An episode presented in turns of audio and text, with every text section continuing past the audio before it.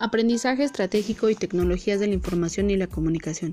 Mediante este podcast presentaremos una definición de estrategia de aprendizaje basada en las contribuciones recientes de las tecnologías del aprendizaje, apoyándonos en la cuestión de cómo las posibilidades tecnológicas de los programas informáticos, de las herramientas tecnológicas o de los entornos educativos facilitan que los alumnos apliquen nuevas formas de aprendizaje estratégico. Por último, abordaremos una de las premisas de este aprendizaje, por lo que nos adentraremos un poco a la autorregularización del aprendizaje.